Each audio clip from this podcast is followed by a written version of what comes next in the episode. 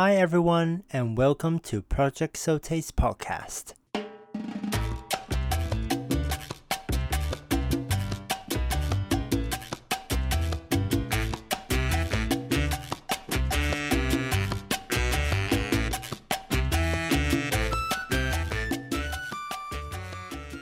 Today, I have the pleasure to finally invite the incredible Johnny Lo onto my Project Sote podcast. So, Johnny is our music director at Northern Ballet, and to be honest, I'll let him talk about himself later because he's got multiple hats on.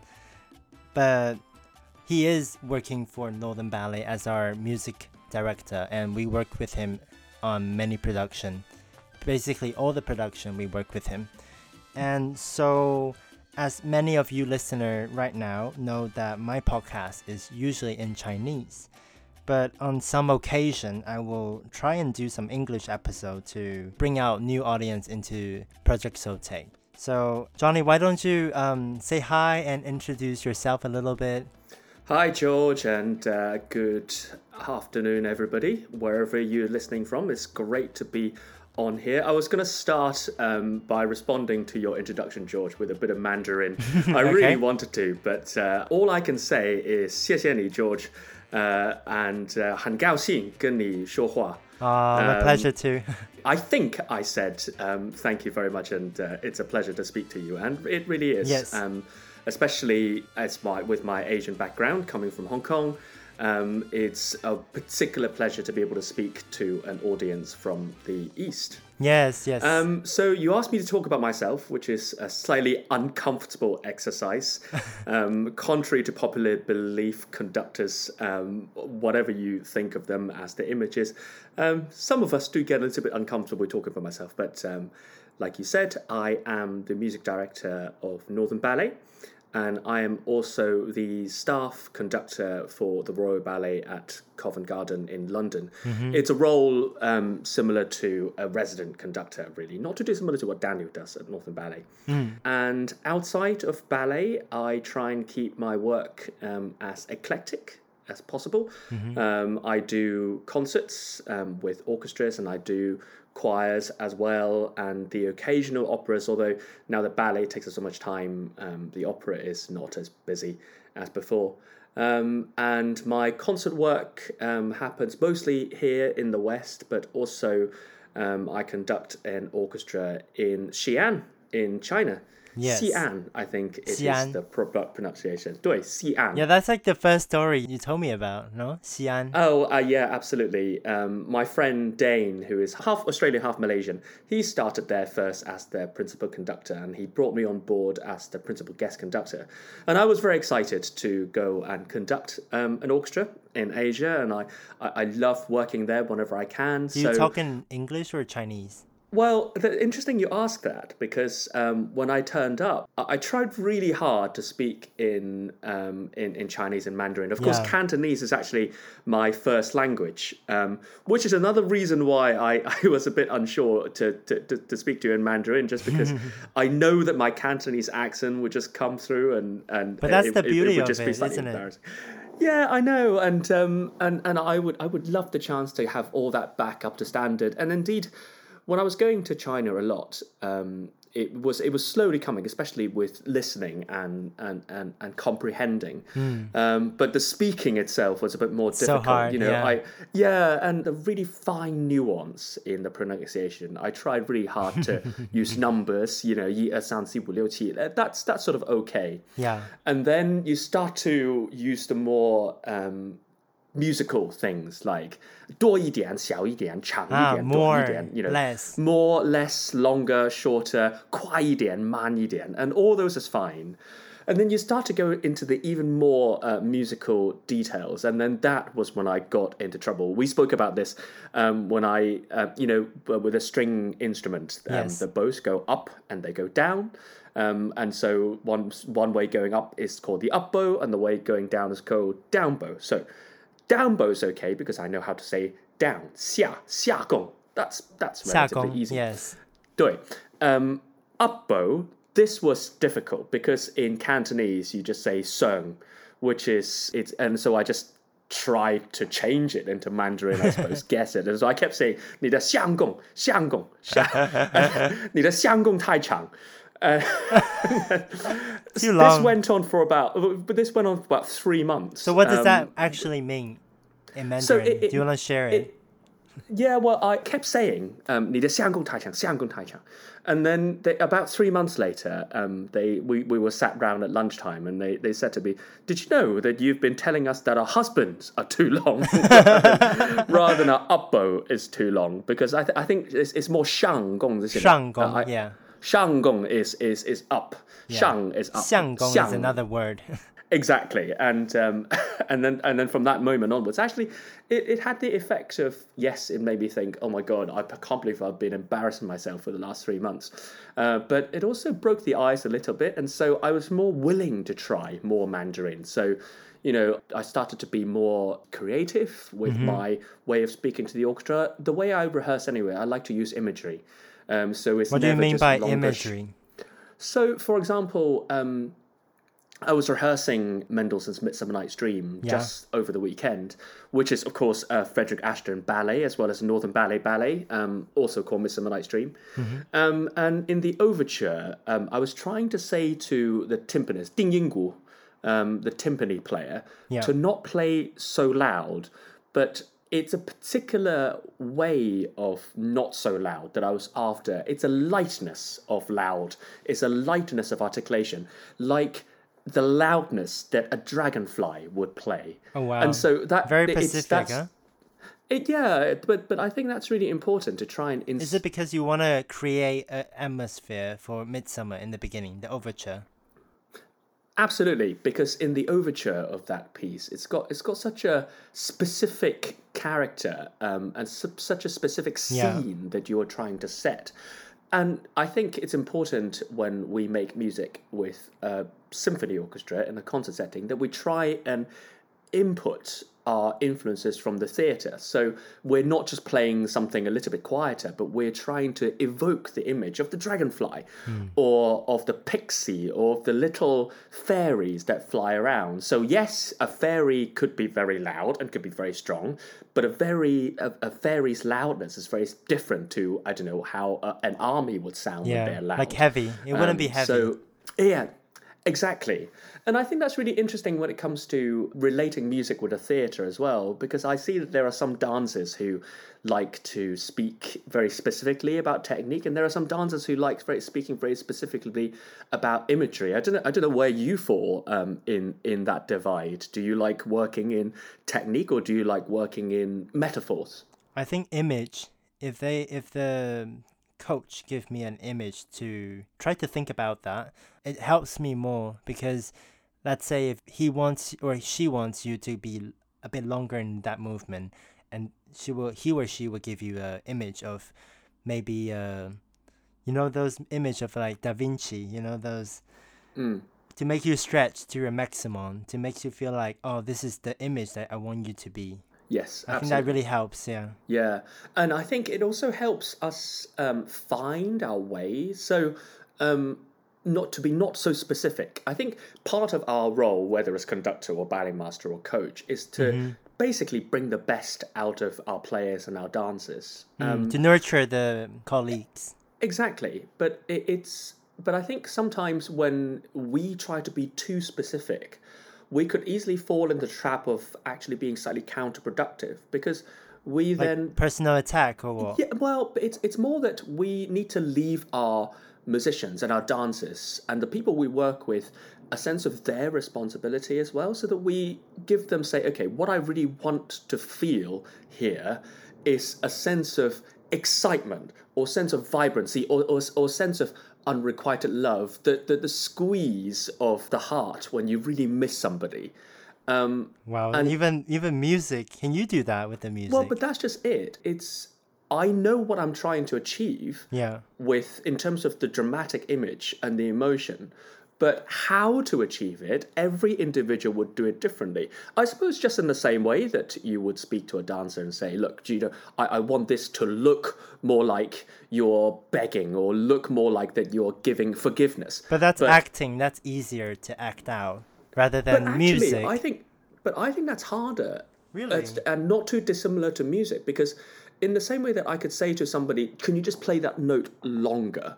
But what sort of longer? Oh, there's What- many ways.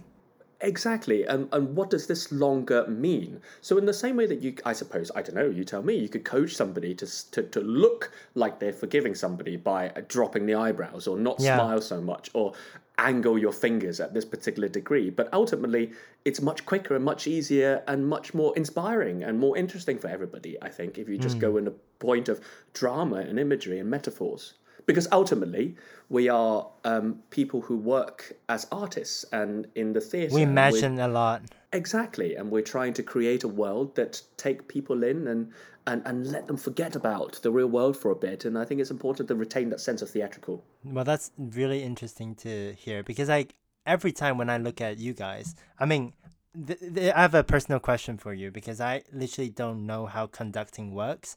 So, can you slowly explain to us how do you think conductor is such an important role? Because people can just play, you know, with their they've got papers, they got notes, but why is conductor so important in a whole production? I think the way you've asked that question is really important and really perceptive. The most important thing in what you've just said is that musicians, orchestras, however big they are, they can just play by themselves. And the better the orchestra, and in this country we are blessed with really good orchestras, a lot of the times they can get through a symphony very comfortably by themselves. Yeah. So then our job as conductors, firstly, is to, I mean, the very, very basic, and this is important in the world of ballet, is to give a sense of time, tempo, speed. So we can dictate how fast something go and whether there is a corner where we need to give a bit of pull up, slow down a little bit, and then to control the tempo of things. Hmm. But when it comes to controlling the tempo, actually the nuance of it is more than just controlling how fast the music goes. It's about the pacing of a piece, whether it's a small solo in a uh, ballet or the entire movement of a concerto or the entire symphony that goes on sometimes for 60 to 90 minutes. So we have an oversea picture of the dramatic arc of the journey from right at the very beginning of the piece to the end of the piece. Now, that's not too dissimilar, actually, to somebody who, to your sat nav in your car, to somebody who's map reading your journey from A to B. I can dictate how quickly we go from A to B, and along the way, also say to you, oh, listen to this bit, or really feel this emotion. Stop for a little while and experience this, whether it's joy, elation, climax, calm, any of those things. So it's a bit like I'm taking everybody on a journey, um, but without saying anything at all, simply communicating all the things that I'm trying to communicate with my hands, with my face, with my physical gesture. But just like you're driving um, a car or taking people on the journey, you also have to respect the machine that you're working with. Exactly, and in my yeah. case, it is the machine of the orchestra. even And so- dancer, even us, because Absolutely. we we yeah. need to follow the music, and if you if you just decide to go quicker, go slower, it's all we have to follow you. So you you are like the boss of Mm. you're you're a boss controlling the whole show, basically. You know. But I think it's um, it's a little bit more subtle than that still as well, because there are times when the conductor, like you were saying right at the beginning, have to have respect for the fact that they, the conductor, is is is only one out of many in a production, and so there are times, so in the concert setting, where um, say a player would be would have a major solo that goes on for maybe eight bars, ten seconds even, um, and it is our job then, I think, to just say to the orchestra, communicate to the orchestra with your hands, with your physicality, to say, look, everybody, just listen. Let's give them the space to play and let their artistry shine through. And just in the same way that in ballet, there are times when actually we're not so much in charge. We have to relinquish the control of the journey to what's happening on stage, to the dancers. So there, so actually, so, an example of this happens not so much in the music itself when it's happening, but when, say, there is a moment of pause in between numbers, when there's a dramatic silence and you can just see every character on stage is holding on to that moment of drama. And then, as the conductor, you then have to feel when to start the music again. Too early. Oh, that's so you- interesting. yeah. yeah, too early you break the silence. Too late, it's a bit eggy, as what Yeah. we call it. Um, and of course, there is the equivalent when you're actually dancing, and there are moments when, um, you know, a, a, a boy solo, for example, when they want to jump really high.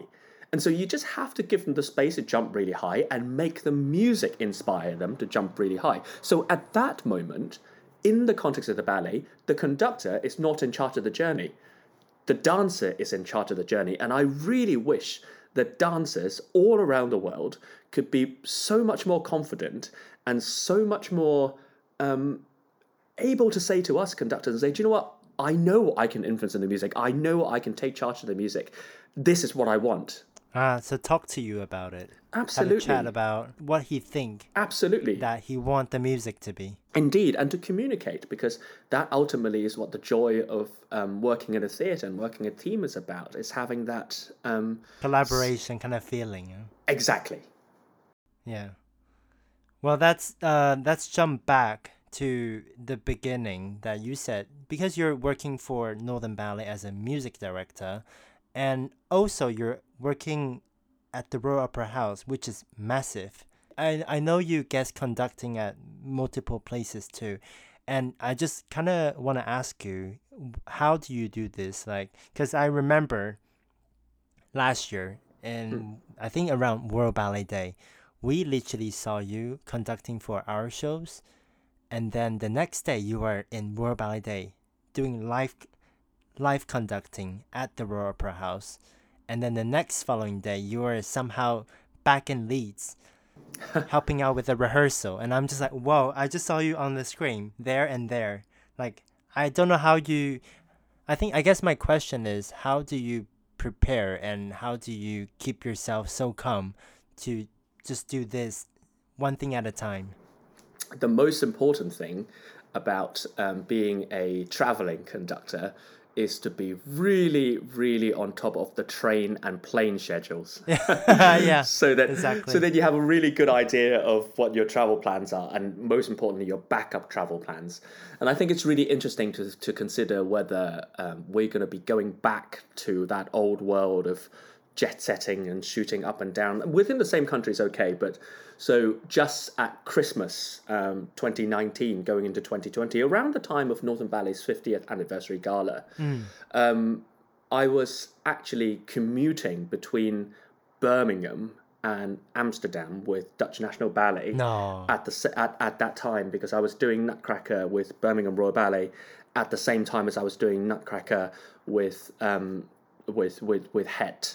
Yes. Um, and at the same time having I remember sitting in Amsterdam after a matinee show between the matinee and the evening with all the scores of the Northern Ballet Gala in front of Mutt. and there's a front of me on the lot there's a lot we did a lot There was a huge amount, yeah, and all of it I didn't know. Um, the thing about gala programs is that actually everybody should be quite familiar with the repertoire, but all of that was new to me. Anyway, um, but what was really interesting about that experience? Um, I mean, you bring up um, World Ballet Day and also moving into the gala and all that, but actually that's relatively okay because the repertoire was so different. Between World Ballet Day and Northern Ballet, I was uh, uh, back last autumn in November, October time. I was working on a gala program in London, but up north it was Dangerous Liaison. So the music and the styles of choreographies are very different yes and it was relatively easy for me to isolate because you know doing Tchai Pas and Balanchine it's a different way to approach the music and approach and approach the conducting compared to doing Dangerous Liaisons and compared to doing a classical ballet. But I think it was really interesting doing two Nutcrackers at the same time. is it different is it very different Ve- they were very they are very different. Yeah. So the um, Birmingham Royal Ballet Nutcracker is by Sir Peter Wright. The Het Nutcracker is by Wayne. Uh, what's his name? The guy. Yeah, by Wayne Eagling, um, and which is a very similar production to the one that ENB does. Um, and they are very different. Um, the, the the structure of it is much the same, but the steps are very different. Um, the Dutch version is more complicated. There are more steps in it than the uh, Birmingham version. But actually, the fact that they are sort of similar makes it even harder because you look up and, and you think, oh, there are certain things which look similar, but actually they're quite different. Mm. And the dances are very different. Um, the Birmingham dances compared to the Dutch dances, their training, the companies are very different. So the most important thing I would say is to spend enough time in the studio with both companies to make sure that you don't only just understand the choreography, but you also understand the, the dancers, dancers, get to know them, mm. understand the, the, the, ballet masters, the ballet mistresses, the directors, um, and the feel and the energy of the company. So you can best tailor how you approach your music making according to the company. Well, it's a it's a massive job, no? Because it's it, cross country kind of career. It's not just uh, England. So my question was with the Royal Opera House, and it was just within England. But now you spoke about uh, the Dutch National Ballet as well. I'm I'm, I'm overwhelmed. just listen to this. um, yeah, it's um, but I really enjoy it. I like the challenge of meeting different companies, and I really enjoy the challenge of working with different orchestras, of course, but also different pianists and different dancers, um, because I find their um, personalities very interesting. Mm. And I think one of the main reasons I'm drawn to this job as a conductor, not just conductor for ballet, as a conductor in general, is my fascination with people and with humanity. And so um, when you go and work with dancers and with musicians who are absolutely at the top of their game and try and understand their personalities and and and and, and find a way to connect and to gain their trust, which is a lot of what working in a ballet company and in music and with an orchestra is about, is to gain their trust. Mm. Um, it, I, I find that really interesting and it makes the job different. I wouldn't actually see it as a challenge. I would see it as a positive side of my career that I get to keep my work fresh and different every time, you know? Yeah. As I say, it's a massive job to to prep, to get to know the people, and to make sure that you are delivering the your top, your your best. Yeah, absolutely, and of course um, that comes with more than just preparation as well. Um, it's it's to do with making sure that you've got enough um, time to to rest in between. Um, and I think um, some of my nearest and dearest will tell you that I'm really bad at um, having enough time to stop in between. Yeah, but I think it's it's also important to keep going, isn't it? I mean, you must feel the same when the, the moment you stop. Actually, that's the moment when you find hardest to get going again. No. Yeah, I I feel you. Um, yeah, exactly. And you've got to you got to get back into fitness. I think I think conducting and thinking about music, the brain is, is a muscle, isn't it? You just have to keep exercising it. Um, at the time of the season when I dread dread is maybe not the right word. The word when I worry yeah. the most yeah. is is perhaps in the summer. It's about now when I you know the music making stopped for a couple of weeks. But you're still prepping doing, for the next season, aren't you? Yeah, absolutely. But um, there is something really specific about that muscle, that connection between your ear and your brain that needs to be exercised.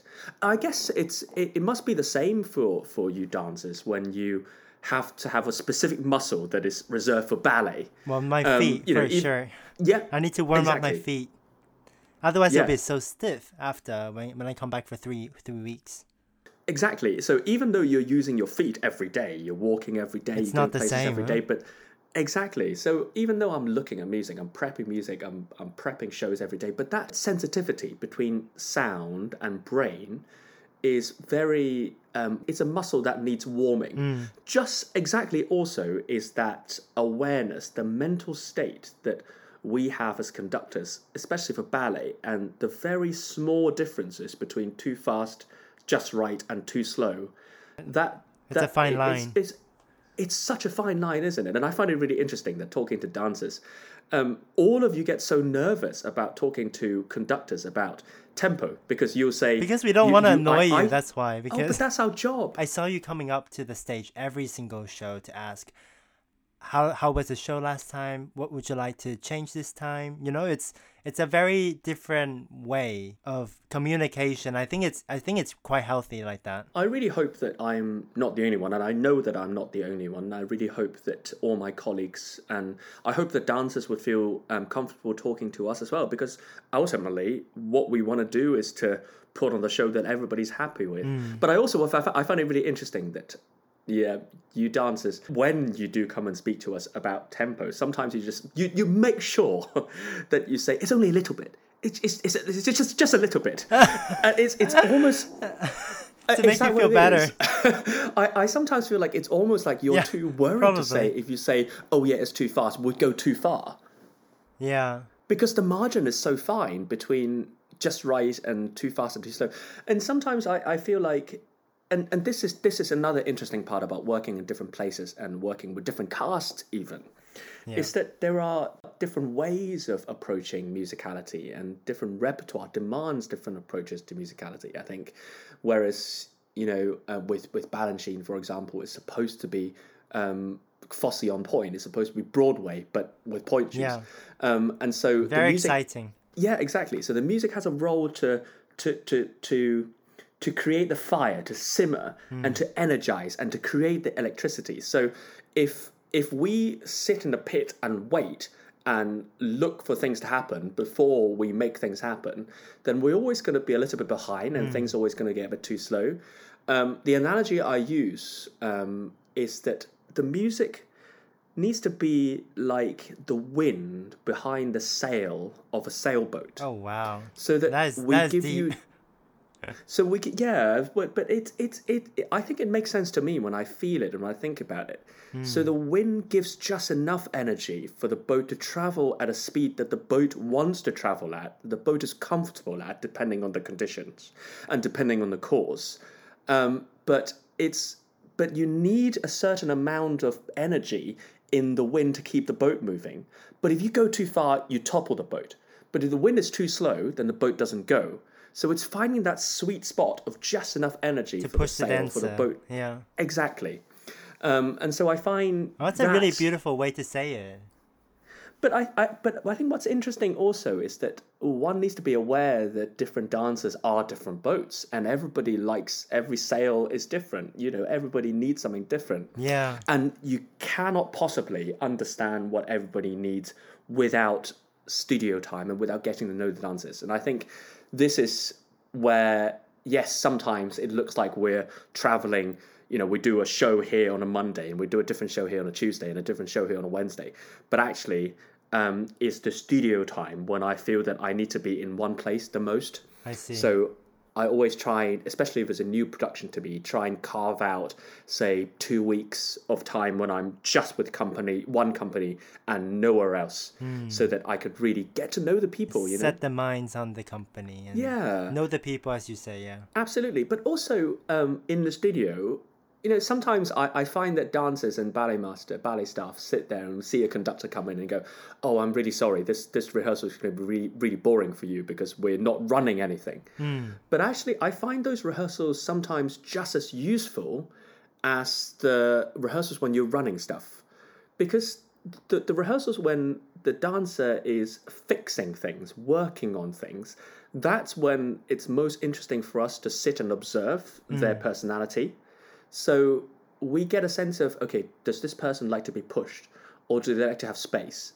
Do they are they really are they someone who dances on the music, as in they want every step, every pique to line up with every note, or are they someone who go, I want the music to do pretty much the same every night, and so I can dance with a sense of rubato mm. um, dance with a sense of um, playfulness, so they can play with the music. And I find that is an that especially that sense of rubato in um, in in dancing is something that I, I I wish people would talk about more. Yeah. Um, and because it is a concept that is common between music and dance, and it is something that we can find common ground a lot. So, you know, if there's a time when you feel like you've really hit that arabesque and you're going to sit on that for yeah. another two beats, um, that's absolutely fine. Will you so wait for it? You, well, that's just the thing. That's it. It depends. is it do, would the dancer, would the ballet staff, or would the production, would the choreography want us to hold and be a bit slower so you can sit on it and I can wait? Or actually, if the music keeps going and the music has an energy on it, then actually what is even more exciting is that yes, great, you are really on your leg on that arabesque, so you sit on it, but then you dance the next four steps really fast, so you then catch up. Yeah. So there, there, there's there's a dynamic, there's a texture to the dancing, just in the same way that we try our best to find dynamic and texture in our music making. But every dance is different, every production is different, even every solo within the same production could be different. So, this is where spending time to get to know people um, is the important and the interesting part of the job. Well, while talking to you, I can just feel all your passion about conducting or your your passion for this arts and thank you so much for sharing the insight with us. It's been such a pleasure, George, and um, I look forward to following this wonderful project. I, I love seeing all the pictures and all the amazing initiatives, Thank you. and I really love the fact that you um, bring so much of what's happening out, especially in Europe, and translate it into Chinese and share it to the Asian audience. I, I, I- love it. When I first started, that was my idea of like sharing the stuff from Western world to like Asia because people not necessarily know English. So maybe they don't receive the first hand news. So this is where this platform is born. I think it's wonderful, and I think um, especially in this stage of globalization and diversity, and it's really interesting to see um, the sharing of cultures between the East and the West. And you know, I think there is so much that the East could offer to Western classical ballet. I was just looking at the um, brochure for um, the Hong Kong season upcoming up, and Oh, they were amazing. Yeah. Their marketing is crazy. Indeed, and I and I really like the idea of using dim sum Yeah. um, as as part of the Nutcracker, um, uh, you know, or the diverts in Yeah. it, and so using that Asian flavor, I think it's wonderful, um, and I really hope that I'll be able to see it when when it comes out. I know, me too. I, I think they're doing such an amazing job in collaborating their culture to ballet. Yeah. Mm, indeed, But thank you so much for joining me with this podcast. And I will see Great. you next time. a pleasure, George. Thank you very much.